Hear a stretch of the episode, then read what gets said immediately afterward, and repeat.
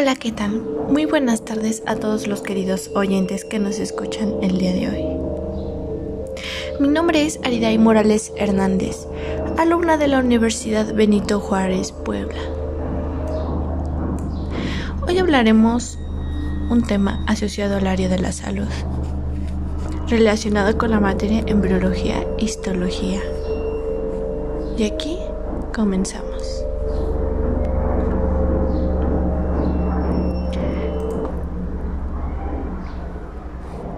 El tema del día de hoy es embriología e histología.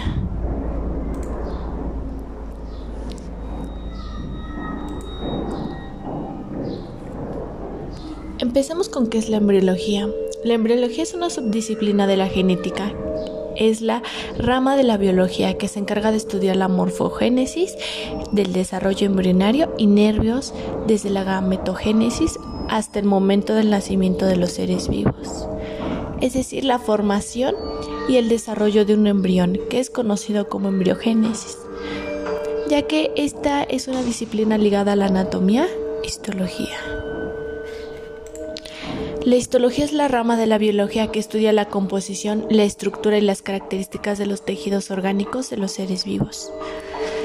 La histología se relaciona estrechamente con la anatomía microscópica, pues estudio no se detiene en los tejidos, sino que va más allá, observando las células inferiormente y otros corpúsculos, relacionándose con la bioquímica y la citología.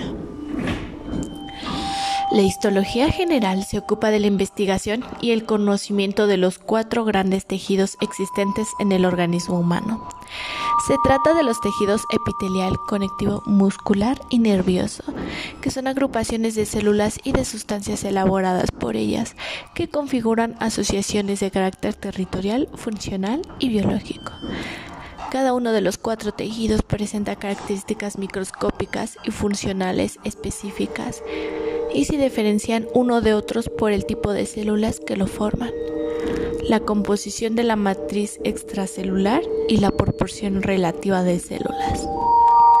Junto a los cuatro grandes tejidos en el organismo existen poblaciones celulares libres que se distribuyen por el mismo, a través de la sangre o la linfa que transitan, además por el tejido conectivo y otros numerosos epitelios.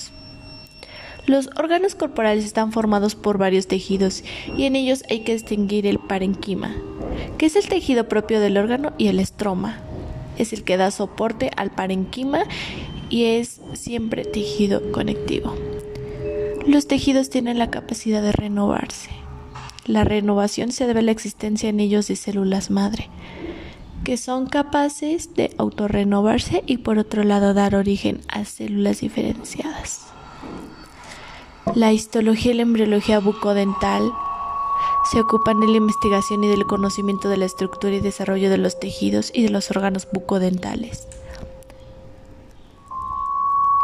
Esta disciplina merecen ser destacadas por algunas porciones significativas de Monau, que en 1578 estableció la relación entre la estructura dentaria y la estructura ósea.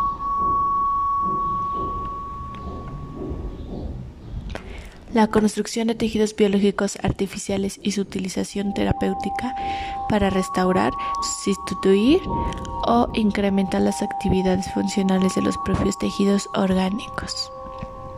Eso lo descubrieron apenas 20 años, que también se denomina ingeniería tisular.